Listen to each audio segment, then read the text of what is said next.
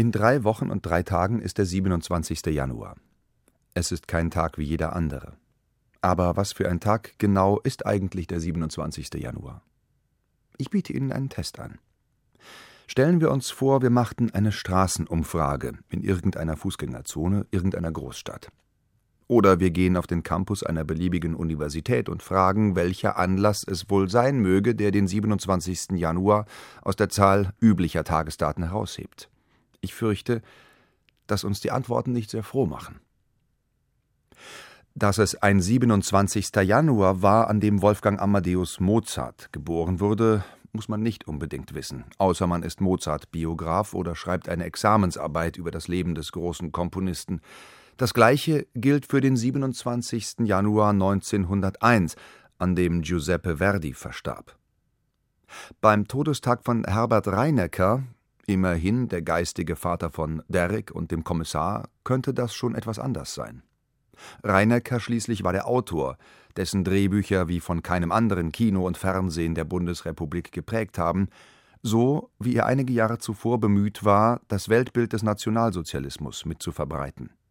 Als Angehöriger der SS oder als Autor des schrecklich rassistischen und zum Mord aufrufenden Hetzblattes der SS, das Schwarze Chor.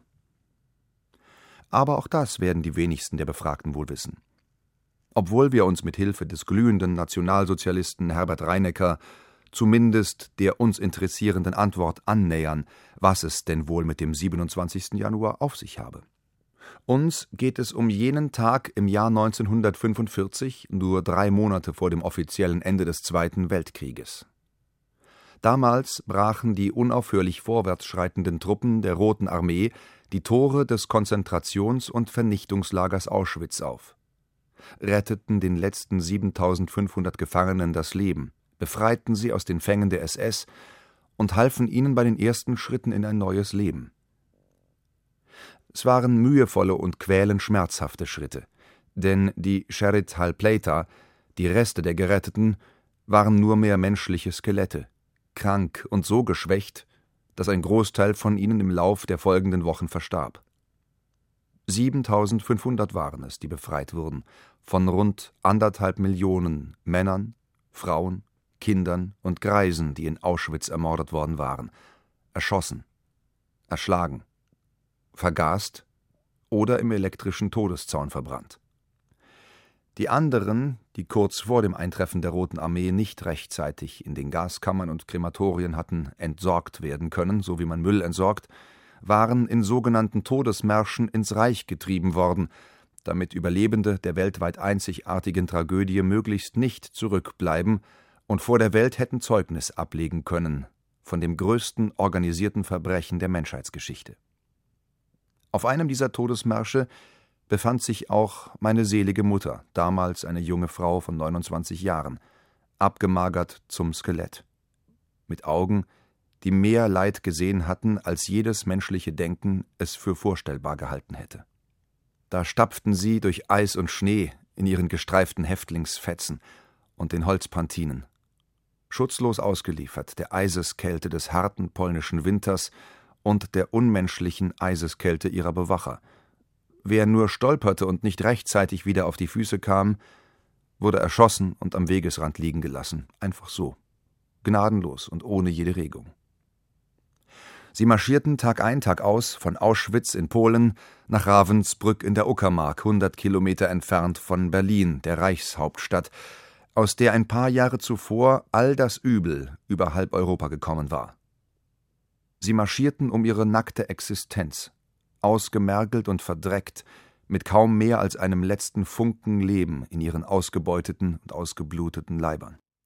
Sie marschierten wortlos und automatisch. Auschwitz war unterdessen zum größten Friedhof der Menschheitsgeschichte geworden.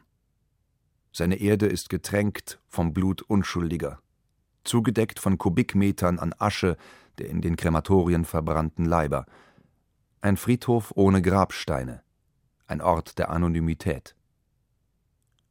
Daran also erinnert der 27. Januar, der seit 18 Jahren ein offizieller Gedenktag in der Bundesrepublik Deutschland ist, eingeführt durch Proklamation des seinerzeitigen Bundespräsidenten Roman Herzog. Offiziell liest sich die Bedeutung des 27. Januar ohne allzu große emotionale Aufwallung ziemlich sachlich kühl. Der Tag des Gedenkens an die Opfer des Nationalsozialismus erinnere an alle Opfer eines beispiellosen totalitären Regimes während der Zeit des Nationalsozialismus.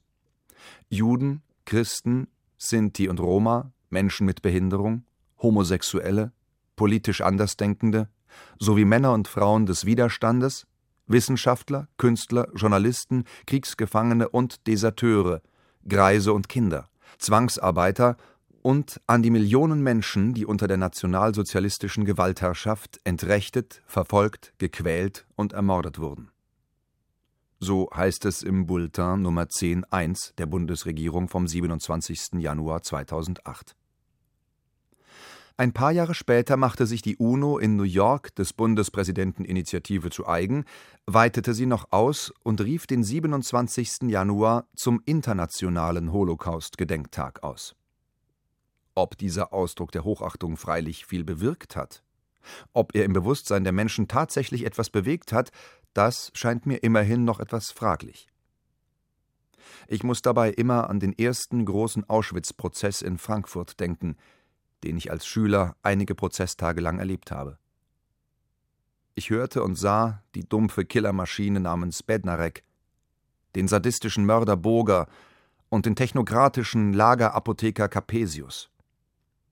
Ich hörte, wie sie Menschen mit Stuhlbeinen erschlugen, auf der berüchtigten Bogerschaukel zu Tode quälten oder mit Giftmischungen totspritzten. Und wenn ich dann meine Mutter vor Augen hatte, und den größten Teil einer einstmals großen Familie, dann konnte ich mir nicht vorstellen, dass mir welche Strafe auch immer für ihre Mörder als angemessen und gerecht erscheinen würde. So ist es übrigens bis heute geblieben. Was gewiss auch damit zu tun hat, dass die Zahl der NS-Prozesse insgesamt durchaus überschaubar ist und Urteile häufig ungewöhnlich spät und über zumeist alte Männer gefällt werden, die überwiegend gar nicht mehr haftfähig sind womit Vergangenheit eher zugedeckt als aufgearbeitet wird.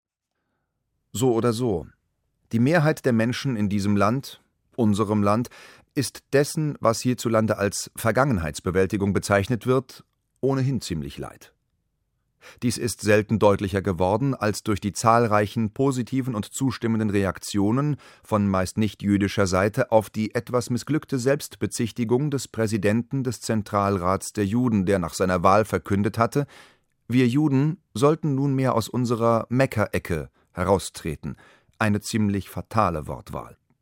Denn ungewollt bedient sie jene, die es schon immer gewusst haben, die Walsers dieser Republik, die uns permanent mit der Auschwitzkeule herumlaufen sehen und von denen der scharfzüngige Henry Broder aus gutem Grund einmal sagte, Sie werden uns Juden Auschwitz nie verzeihen.